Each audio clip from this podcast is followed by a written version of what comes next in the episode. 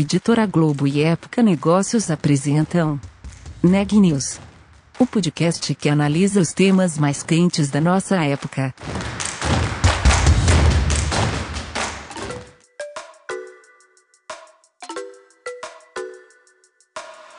Olá, eu sou Daniela Frabasile da Época Negócios e esse é mais um episódio do Neg News, nossa série de podcasts sobre a pandemia do novo coronavírus e seus impactos sobre os negócios. Nessa semana a gente está com um especial sobre a Black Friday. E hoje, nessa terça-feira, dia 24 de novembro, eu estou acompanhada do Renan Júlio. O tema é a sala de guerra do Google para Black Friday. Conta um pouco para a gente, Renan, sobre o que, que é isso.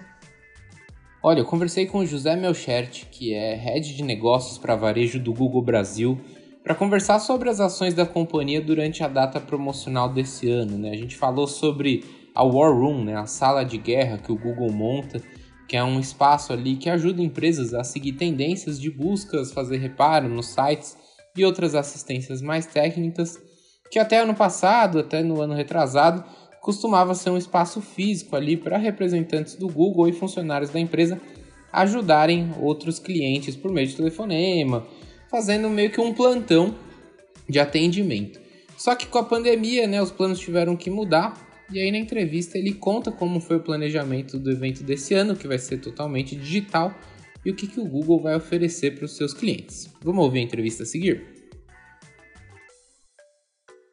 Vou fazer minha primeira pergunta já, José. Queria que você desse um pouquinho de contexto sobre esse projeto, né, que é o War Room, né, em tradução livre aqui, sala de guerra é, da Black Friday para o Google. O que, que significa isso? É um projeto antigo, eu sei, mas que teve que se transformar, imagino, por conta da pandemia. Você pode me dar um pouco de contexto e contar para a gente, por favor?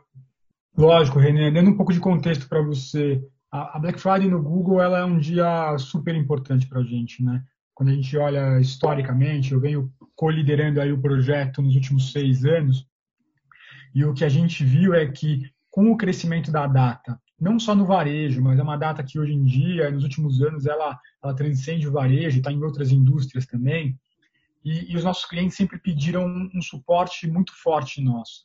Então, o que, que a gente, como é que a gente se estrutura dentro do Google? A gente fisicamente no Google monta essa sala, né, esse, esse War Room, onde a gente coloca as nossas equipes de engenharia, nossa equipe de estrategistas, nossa equipe de time, é, e também a equipe que está olhando ali para insights, tendências, para olhar os principais movimentos que estão acontecendo no dia sejam quais são os produtos mais buscados, como é que os clientes estão se movimentando do ponto de vista de investimento, como é que está o site de cada um, está dentro, não está, caiu alguma coisa, não caiu, está todo mundo funcionando bem. Então a ideia é a gente montar uma central de informações onde a gente possa é, abastecer o nosso time e os nossos clientes com a melhor informação, com a informação de mais qualidade, para que eles possam tomar as decisões de maneira é, mais assertiva. É, uma, a, esse War Room ele evoluiu para um modelo também em que os clientes, é, é, os grandes clientes, os clientes maiores, que têm uma estrutura e que têm uma, um foco muito grande no Black Friday, e a gente está falando dos grandes varejistas, de alguns grandes bancos, de algumas, alguns players da indústria de bens de consumo, é, essas, esses clientes, eles montam as suas as seus, suas salas de guerra, né, também para Black Friday. Então eles juntam todo mundo lá na, na, nos escritórios deles e, e, o que a gente começou a fazer com essas pessoas é que eles demandavam que a gente estivesse mais perto deles. Então nos últimos anos o que a gente começou a fazer também é montar as salas dentro do cliente. Então esses uhum. top clientes Google a gente está lá dentro deles trabalhando com eles no dia a dia. E aí chega a pandemia, né, e muda tudo na nossa relação. E uma das principais coisas que mudou é, é, a relação que a gente tem com as pessoas e, a proximidade. E aí a gente tem que se reinventar esse ano, né, porque se a gente estava nos últimos anos, não só ali no Google, mas dentro do cliente, próximo deles, trazendo a informação fresca, mostrando a tela do computador, conversando, só fazer uma reunião de última hora, a gente juntava ali fazia junto com os caras. Esse ano a gente tem que se reinventar e pensar como é que a gente pode trabalhar próximo deles. E aí o modelo que a gente está ajustando e que a gente está tentando fazer é de montar esses war rooms virtuais.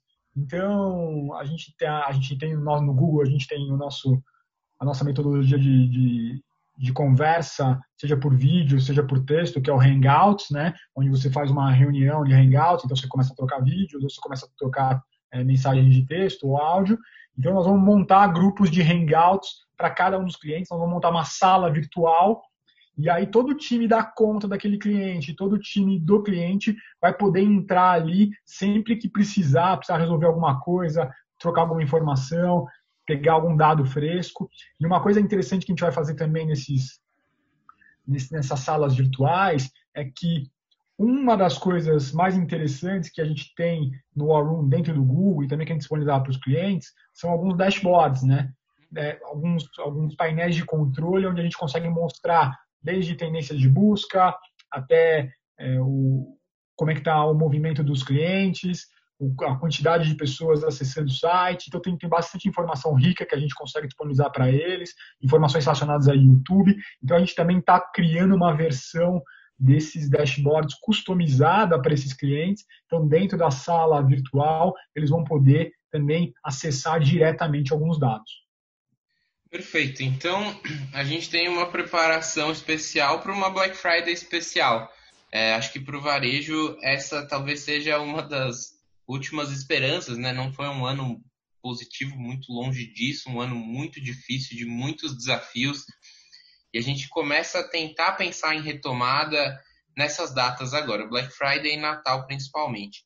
Queria saber como o Google olha esse momento de cuidado e esse momento de muita esperança para esses negócios. Queria saber como vocês estão cuidando disso para que realmente vocês possam entregar ao máximo a melhor experiência possível para os clientes de vocês.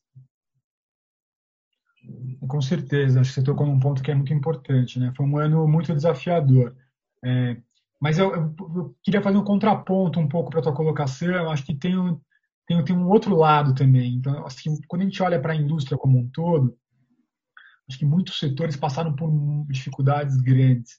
E o varejo, quando a gente olha para os dados da economia, do crescimento, ele foi um dos setores que teve um, um dos melhores desempenhos é, comparativo com outras indústrias. Né? O varejo ele, ele, ele, teve uma aceleração, a gente vê alguns players acelerando muito, e principalmente quando a gente fala do, do varejo digital. Então a gente teve uma, uma nova leva aí de consumidores que, por conta da pandemia, tiveram que descobrir o digital, tiveram que fazer novas compras digitais, é, muitos mitos que a gente tinha com relação, principalmente a algumas alguns setores, como por exemplo alimentos, moda, que ainda tinha uma penetração muito baixa. A gente viu que teve um crescimento muito grande esse ano.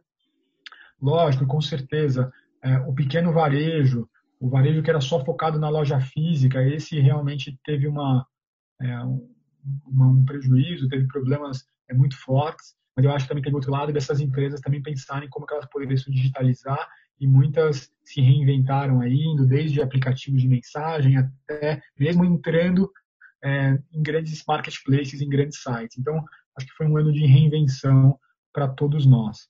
É, quando a gente olha para essa Black Friday, é, que já teve um ano do ponto de vista de investimento digital muito acelerado, eu acho que tem, tem alguns comportamentos aí que, que, que, vale a pena a gente olhar. Eu destacaria aí seis pontos principais que eu acho que, que são interessantes. Primeiro que é, o digital vai se fortalecer ainda mais. Então, a gente vê que é, se a gente estava num crescimento muito forte, essa Black Friday vai ser ainda mais forte do digital. Por quê? Porque principalmente os grandes varejistas não querem é, grandes é, aglomerações, eles não querem aquela corrida no ponto de venda que a gente vê tradicionalmente no Black Friday. Então a gente vê já uma, uma antecipação maior da Black Friday e todos também incentivando o uso de outros canais, do site, do app e por aí vai.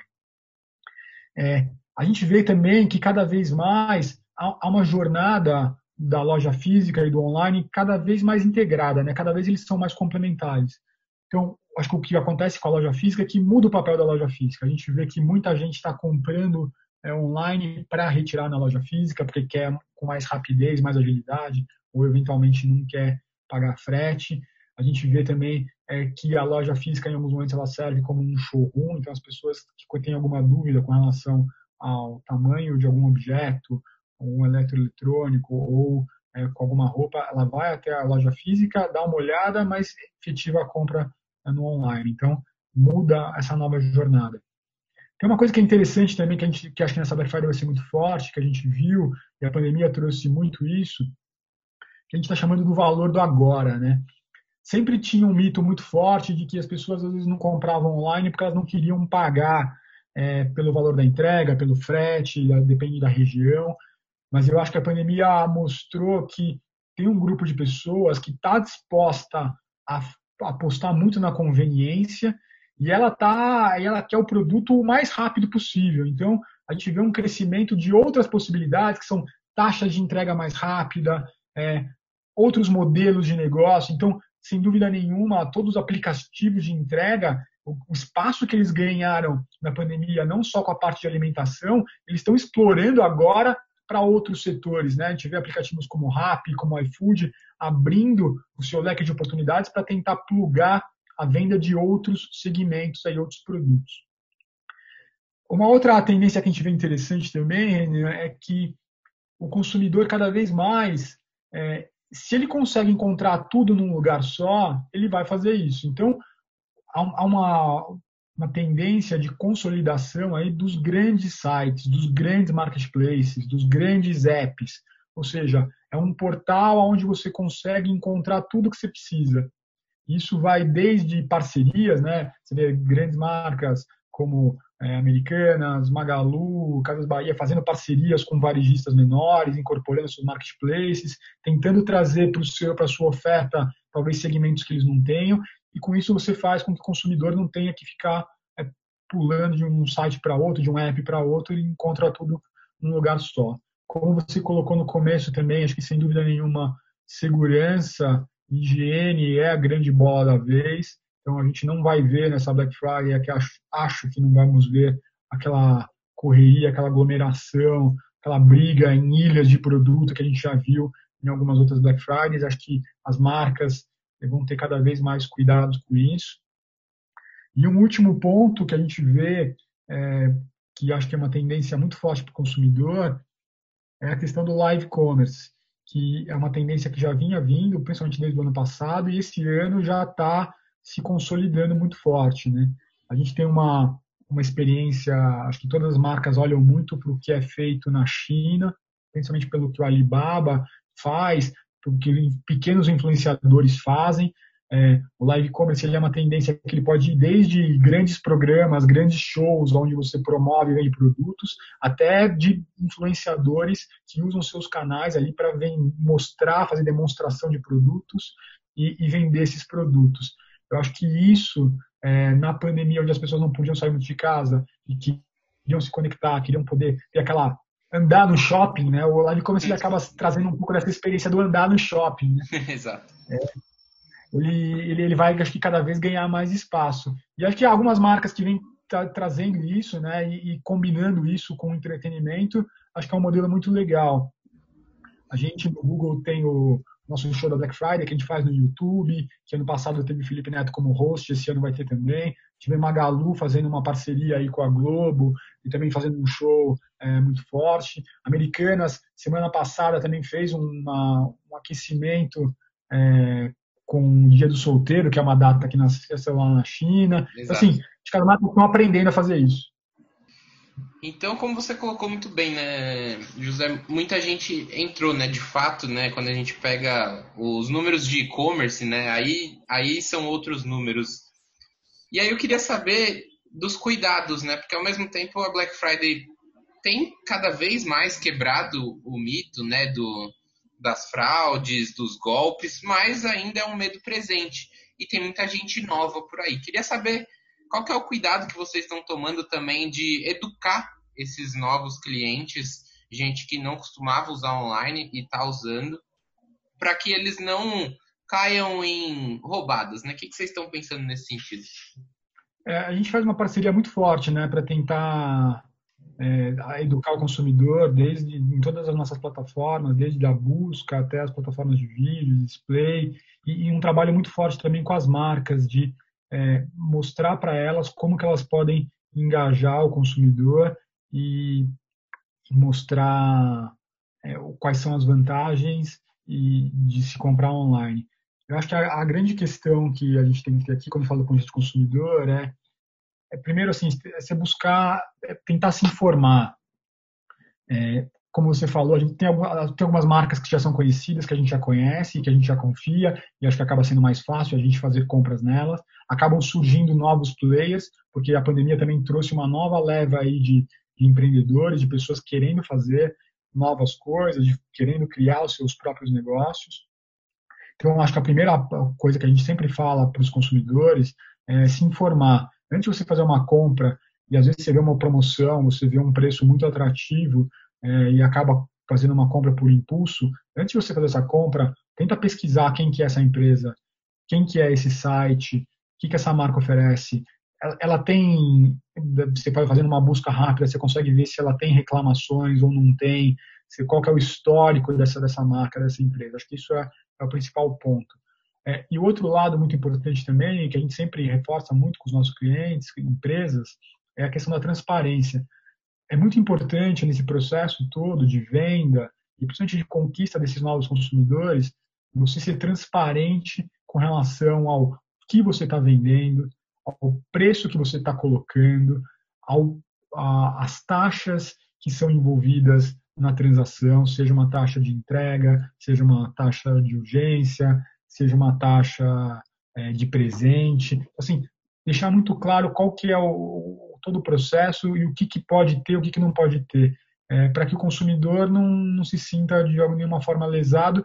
E acho que o, o mais prejudicial para uma marca é quando você faz um esforço muito grande né, para conquistar um consumidor e ele tem uma experiência ruim. Então, se, se você consegue cuidar dessa experiência em todas as suas etapas e a pessoa tem uma experiência positiva, você ganha um consumidor para as próximas etapas e para frente. Então, quando você vai ter uma próxima compra, você já vai tentar direto naquilo que você conhece. Então, acho que a, grande questão aí é como é que você é, é transparente e cuidadoso com seus consumidores. Perfeito. E aí, para encerrar, José, queria saber de vocês assim, por que que essa Black Friday é diferente para o Google? Por que, que a Black Friday de 2020 é de certa forma única? Eu acho que ela é única para todos nós, assim, não só para o Google, né? Para o Google, o que a gente está vendo, né, que o que torna ela única é que esse ano ele trouxe, principalmente quando a gente fala do ponto de vista de é, comércio eletrônico, digital, a gente está atingindo novos patamares que a gente nunca tinha visto. Então, os patamares de busca, de interesse do consumidor pelos produtos nessa Black Friday, eles já estão num patamar que a gente nunca tinha visto antes o patamar de busca por novas categorias, por novos interesses, ele também está num, num, patamar que a gente nunca tinha visto antes. É, foi, por outro lado, foi um ano também onde as pessoas compraram muito online. Então a gente tinha uma grande questão que, assim, será que na Black Friday a gente vai ter é, esse mesmo interesse do consumidor? Eles vão querer continuar comprando? E na verdade a gente está vendo que sim, né? E, e, o que as pessoas estão fazendo, elas estão diversificando a categoria. Então, se muita gente comprou coisa para arrumar a casa, agora elas estão procurando coisas é, para cuidar delas. Se, se foi o contrário, ah, se eu pensei muito em, em cuidar de mim, em comprar roupa, em comprar equipamento de ginástica, agora ela está pensando em comprar coisas para o entretenimento. É, teve um, o que a gente fala aí, né, do, do ponto de vista econômico, teve um deslocamento do é, financeiro de o dinheiro que as pessoas gastavam, principalmente com lazer, com entretenimento, elas começaram a gastar mais com elas e com as compras. Então, acho que essa Black Friday ela vai ter uma diversidade de produtos e uma diversidade de ofertas e de segmentos como a gente nunca viu. E acho que uma outra coisa que a gente vai ter de diferente nessa Black Friday também é que se nos outros anos a gente foi muito concentrado em alguns momentos entre a, a quinta-feira e a sexta-feira, que são grandes momentos onde a gente tem grandes compras, esse ano a gente já está vendo um movimento das marcas tentarem espaçar um pouco mais as ofertas. Né? Então, a gente marcas já começaram as ofertas logo no começo de novembro, vão continuar um pouco depois também. Então, realmente tem ofertas muito boas em todos os segmentos é, desde agora. Então, acho que tem uma, uma preocupação também das marcas em tentar ser bem transparente e trazer boas ofertas para o consumidor, não só naquele grande momento. Lógico, o grande momento ainda vai ter coisas é, super interessantes, mas eu acho que tem ofertas mais passadas. Então, a gente tem tudo para fazer uma Black Friday. Eu só acrescentaria um último ponto aí, que eu acho que é interessante também, que foi toda essa digitalização, ela trouxe também, ela teve que fazer com que as empresas se reinventassem do ponto de vista é, logístico, é, de entrega, de estrutura. Então a gente vê que, principalmente o grande varejo, se preparou muito para essa Black Friday. Então apostando muito na questão de serviço, ou seja, eles vão tentar entregar muito rápido. Eles estão fizeram de tudo para não faltar produto quando o consumidor buscar. Então acho que tem tudo para ser uma, uma grande Black Friday. Notícias do dia. A taxa de transmissão do novo coronavírus no Brasil é a maior desde maio, apontam dados do Imperial College de Londres, no Reino Unido. A atualização da estimativa foi divulgada nesta terça-feira, dia 24 de novembro, e se refere à semana que começou na segunda-feira, dia 23. O relatório mostra que o índice está em 1,3. Isso significa que cada 100 pessoas contaminadas transmitem o vírus para outras 130 pessoas. A última vez que a taxa de transmissão esteve tão alta foi na semana de 24 de maio.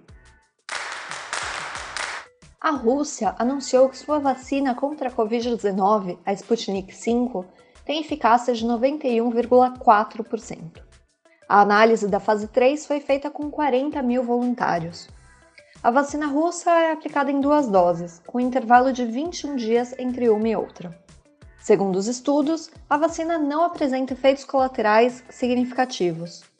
Na fase 2, os russos haviam anunciado uma eficácia um pouco maior, acima de 95%. Os resultados, no entanto, ainda não foram publicados em uma revista científica. De acordo com o mais recente boletim divulgado pelo Conselho Nacional de Secretários de Saúde, o Brasil tem hoje 6.118.708 casos confirmados de Covid-19. O número de óbitos é de 170.115. Isso nos dá uma taxa de letalidade de 2,8%. O Neg News de hoje fica por aqui. A gente volta amanhã.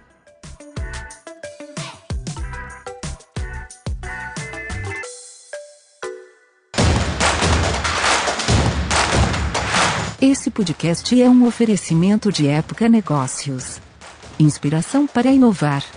Não deixe de conferir nossos outros podcasts. Presidente Entrevista Presidente. The Office. E os negócios da nossa época. Ouça, acompanhe, compartilhe. Vamos fazer deste podcast o nosso ponto de encontro.